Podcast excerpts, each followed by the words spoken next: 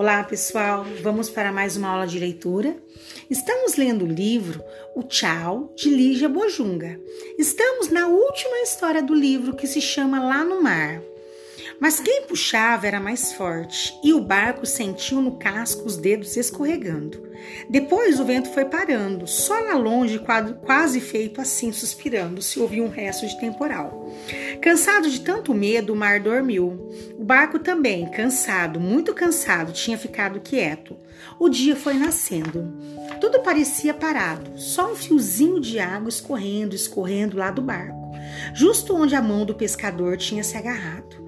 Podia parecer que era um restinho de chuva que tinha se atrasado no caminho. Podia parecer que era um respingo do mar. Podia até parecer que era o orvalho. E o barco não quis mais voltar para a praia. Resolveu ficar morando lá mesmo. Quando o vento soprava, ele se firmava na água para não ser levado para longe. Quando batia temporal, ele lutava com cada onda para poder continuar por ali. E quando tudo passava e vinha a calmaria de novo, ele ficava achando que ele e o pescador ainda estavam perto um do outro e que, na, e que na vida e que a vida não era ruim. Passou muito tempo. O barco ficou velho. Deu para pensar que o casco dele ia apodrecer. Gostou porque ia afundar e assim ficaria perto do seu amigo. Quando ele estava pensando nisso, viu chegar perto dele um barco de pesca, pequeno feito ele, com um nome escrito na proa, Bentevi.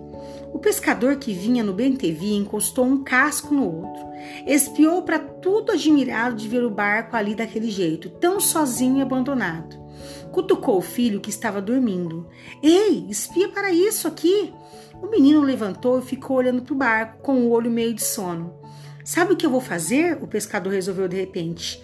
Vou ganhar uma grana com esse barco. Levo ele comigo, dou uma boa pintura nele e pronto, vendo. Pega a corda lá para mim, vamos amarrar ele aqui. O menino, sem tirar o ouro do barco, pegou a corda, trouxe para o pai. O pescador foi prepara preparando a corda. Vou pintar ele bem vermelho. Ele vai ficar com cara de novo, você vai ver. Quando o barco foi se encolher, a corda pegou ele. Quando o barco quis escapar, a corda amarrou bem. O barco se revoltou. Ele estava velho, cansado, e agora pintavam ele de vermelho para ele ficar com cara de novo e vendiam ele, sei lá para quem, para ele começar outra vez uma vida de luta, para baixo e para cima, para o mar e para areia, arrastando rede, carregando peixe. Ah, não. Já bastava ele ter que aguentar todo dia a saudade do companheiro, não ia dar para aguentar a luta toda de pescaria outra vez. O jeito então era se se travar, botar a força que ele ainda tinha para não ser levado embora. O casco não ia aturar, ia arrebentar, a água ia entrar, ele ia afundar, ia se juntar com o pescador. E pronto. O barco se travou, botou toda a força que tinha para não sair do lugar. Em vez do casco, foi a corda que arrebentou. O pescador não entendeu o que estava acontecendo.